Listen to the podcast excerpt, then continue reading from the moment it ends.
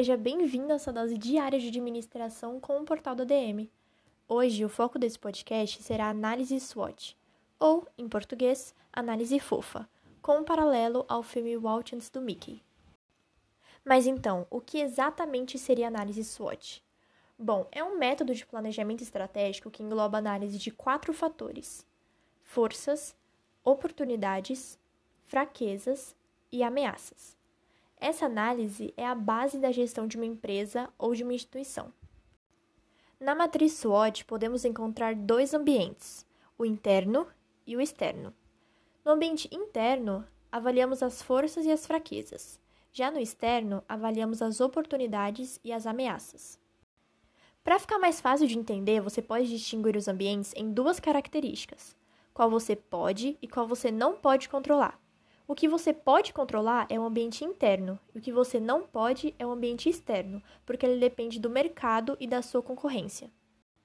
Essa análise pode parecer muito boba e fácil de se fazer, mas na realidade é um dos maiores desafios dos empreendedores.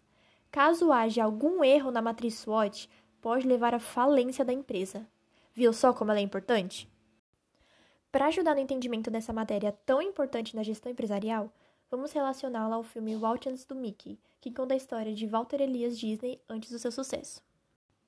Vendo a Disney como ela é hoje, onde todos assistem às suas animações, como por exemplo Alice no País das Maravilhas, que por acaso foi a primeira animação de Walt, nem imagina a difícil trajetória do seu criador para a criação do Mickey Mouse, o primeiro personagem da Disney, que teve esse nome com a ajuda da esposa de Walt, Lillian. Bom, o Walt, desde muito pequeno, sempre foi extremamente criativo e tinha uma visão muito diferente das outras pessoas. Ele estava sempre pensando no desenho.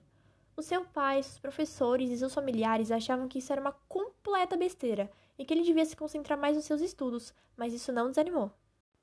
Quando ele cresceu, o seu irmão Roy Disney sugeriu a ele que trabalhasse em uma empresa de animações.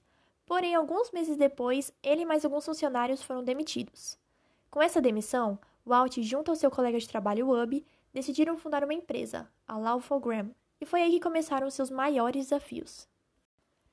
O trabalho da Lawfogram era transformar notícias em algo engraçado, para divertir o seu público. Porém, nessa empresa, Walt não adicionou lucro ao material que vendia, o que resultou em gastos na mesma quantidade do que faturava. Uma característica de Walt que foi completamente necessária para o sucesso da Disney foi a persistência. Ele encontrou muitos desafios que poderiam facilmente fazer com que ele desistisse do seu sonho, mas isso não aconteceu. Ele se alimentou de lixo, quase dormiu nas ruas, tudo por investir o seu dinheiro para o sucesso da Lafogram, que no final acabou falindo.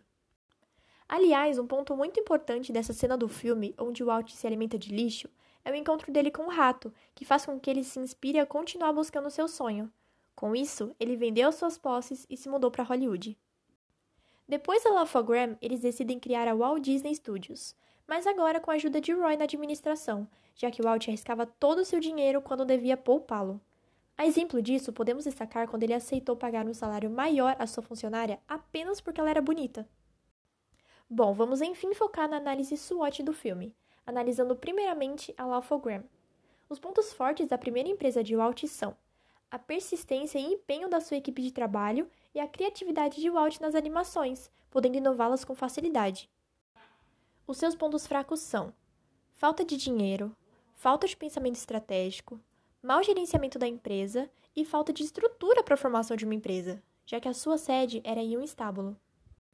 As oportunidades da Laugh-O-Gram eram baseadas no investimento de Walt em empresas que compravam as suas animações, Porém, essas oportunidades acabavam se tornando ameaças porque tais empresas acabaram falindo, resultando em maiores dívidas. Dessa forma, a Laugh-O-Gram faliu. Certo, agora vamos passar para a segunda empresa de Walt. A análise SWOT da Walt Disney Studios é a seguinte: os seus pontos fortes são: ainda possuem a mesma equipe empenhada a fazer as melhores animações, possuem a administração do dinheiro feita por Roy Disney, que era muito melhor com isso do que Walt, e eles criaram o Mickey, o mascote que futuramente seria o mais famoso do mundo. Como pontos fracos, temos a falta de dinheiro e o fato da empresa não possuir direitos autorais das animações que produzia. A sua ameaça foi a contratação de um funcionário que traiu a confiança de Walt, fazendo com que outros funcionários se demitissem da Walt Disney Studios, deixando-o praticamente sem ninguém.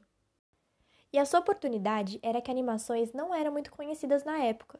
Isso tornou o Mickey Mouse ainda mais interessante para o público, cativando os telespectadores rapidamente. Enfim, conseguimos analisar cada fator importante da análise SWOT das duas empresas de Walt Disney.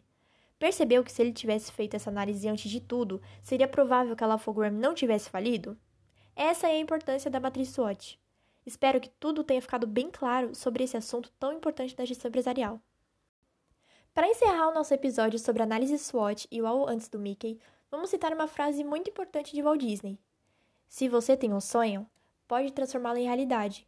Sempre se lembre de que tudo isso começou com um sonho e um rato. Muito obrigada por acompanhar até aqui e até o próximo episódio.